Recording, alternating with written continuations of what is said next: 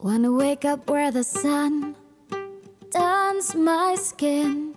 Wanna reach the hidden creeks, see how far I can swim. Wanna wander and get lost till I find myself.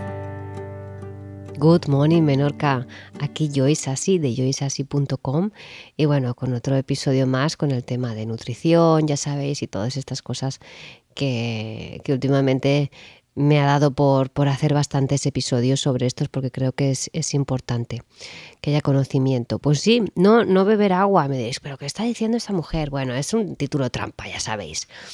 Porque sí que hace falta beber agua, pero no a lo mejor tanto como últimamente nos hacen creer, ¿no?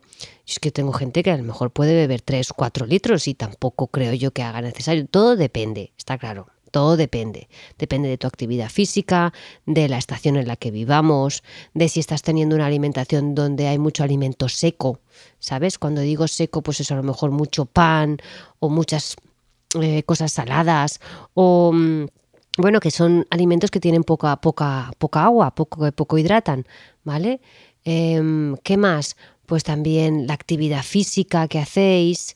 Eh, bueno, si hay problemas a nivel de, riñón, todo esto tiene, pero por norma general sería unos 30 mililitros por kilo de peso, por norma general, ¿vale? Y también eh, no habría que tomar mucha, mucha agua si sois de una época en que estáis tomando mucha fruta o muchas infusiones o si estáis eh, tomando mucha verdura, claro, entonces todo esto cuenta. ¿Vale? Entonces vamos a ver un poquito lo que nos van comentando el doctor Shelton del tema de las combinaciones de alimentos, ¿os acordáis, no? Y de, de Hiromi Shinya, el de la enzima prodigiosa, que también nos habla del agua y nos dice Selton nos dice, beber agua en la comida debilita la acción de la saliva sobre los almidones, tanto en la boca como en el estómago. Además, no es cierto que necesitemos tomar agua durante la comida para ayudar a la digestión. Es mucho mejor beber agua 10 o 15 minutos antes. El agua durante la comida diluye los jugos digestivos y los arrastra con sus enzimas.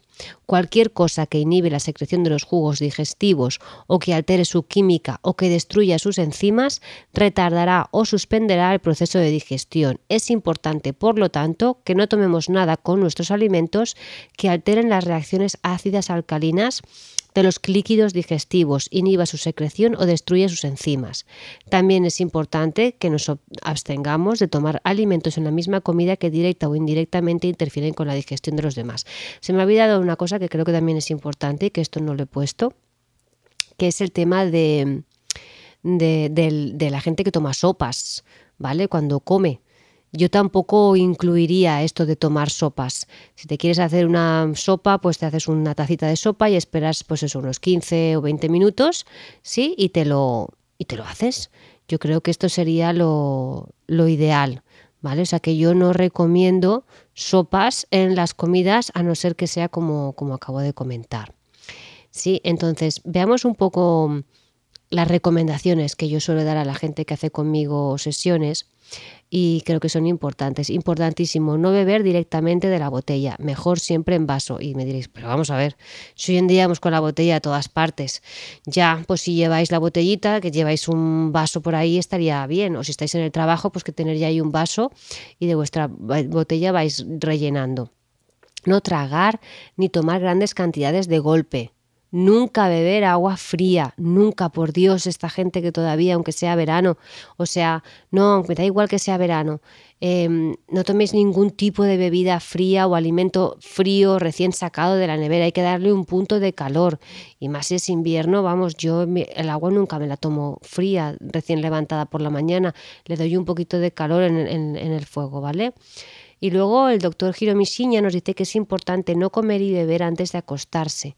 Cuando nuestro estómago está vacío, hay un alto nivel de, ácido, de un ácido fuerte que mata la pylori, ¿vale? la bacteria. Así como a otras bacterias malas creando un ambiente intestinal equilibrado que es conducente a una autocuración, a resistencia e inmunidad. Limitar los líquidos y alimentos antes de acostarse también evita los problemas de reflujo ácido y la apnea del sueño. Y diréis, ostras, pues mira que yo pensaba que era todo lo contrario. O yo tengo un vasito de agua en la mesita de noche. Pues ojito con esto. Pero de todas maneras, si tienes sed por la noche es porque has llevado una alimentación excesa en sodio, seguro, o excesa en alimentos secos, como he dicho antes, ¿vale? También nos dice que si tomas agua antes de la comida, tu estómago se llenará haciendo que pierdas el apetito. Si bebes durante la comida, como decía también el doctor Shelton, diluirá las enzimas digestivas en tu estómago, dificultando la digestión y la absorción de la comida. ¿Vale? Em, también digo yo y pienso, no hay beber agua antes de ir a la cama para evitar el reflujo, como he dicho, aunque sea solo agua, o incluso hay gente que se hace una infusión, cuando esta se mezcla con los ácidos gástricos entra en la trácrea y se inhala hacia los pulmones corriendo el riesgo de neumonía. Es que chorradas. Espero que está diciendo esta mujer? Pues esto nos lo dicen ellos. La mejor manera de aportar agua al cuerpo es beberla nada más levantarnos. Y una, yo recomiendo una hora antes de cada comida. Incluso por la noche mm, yo ya no suelo ya ir beber. El agua viajará del estómago al intestino en 30 minutos y no va a obstaculizar la digestión ni la absorción, ¿vale? Está claro que en verano necesitamos aportar más agua, pero si tenemos sistemas gastrointestinales débiles, podemos sufrir diarrea si bebemos demasiada agua, así que yo no, no la recomiendo. Como he dicho antes, darle un punto de calor si es invierno y beberla despacio y, beber agua fría enfriará el cuerpo y cuando se consume agua fría tu cuerpo tratará de calentarla lo antes posible por diferentes medios para llevarla a la temperatura del cuerpo. De hecho, beber agua y estimular, estimular los nervios simpáticos es parte del sistema que produce energía para elevar tu temperatura corporal. Yo también te recomiendo que una vez ya se esconda el sol, después o durante el atardecer, ya dejes de beber agua o cualquier líquido para que tu riñón no se sature.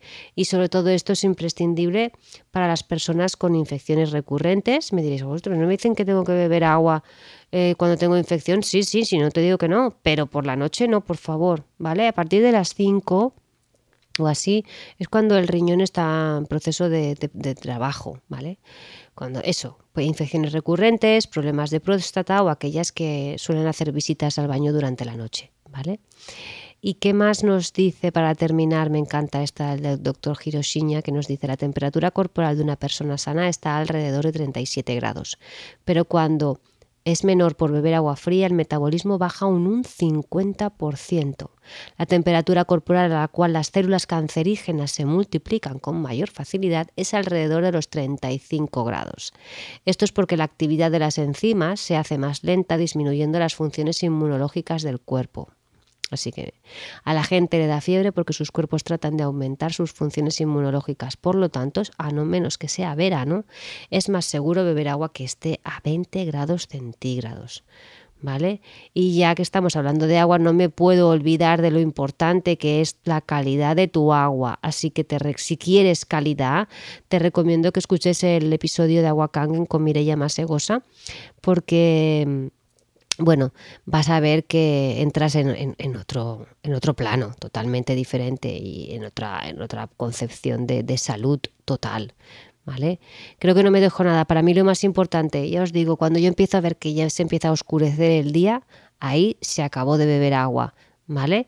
Y mm, si sois de estas típicas de haceros infusiones por la noche, bueno, ir viendo, pero tal vez a lo mejor... Em, intentar probar a ver, ir probando, ¿vale? Pero las sopas por la noche yo tampoco las recomiendo. Calentitas, vale bien, pero em, fuera de, la, de, la, de, lo que sería la cena. Yo, ya lo sabéis, yo no recomiendo líquidos ni en las comidas ni por la noche, ¿vale? Y sobre todo ni menos nada de, de nada de líquido frío. Pues habéis visto que bien, que rápido, en menos de 10 minutos ya hemos terminado de hablar de un tema que creo que es importante y que con estas pequeñas recomendaciones vais a notar un cambio abismal, convencidísima. Os recomiendo que os escuchéis el, episodio de El agua de, de Mireia Masegosa. Lo dejamos aquí. Chao, good morning Menorca.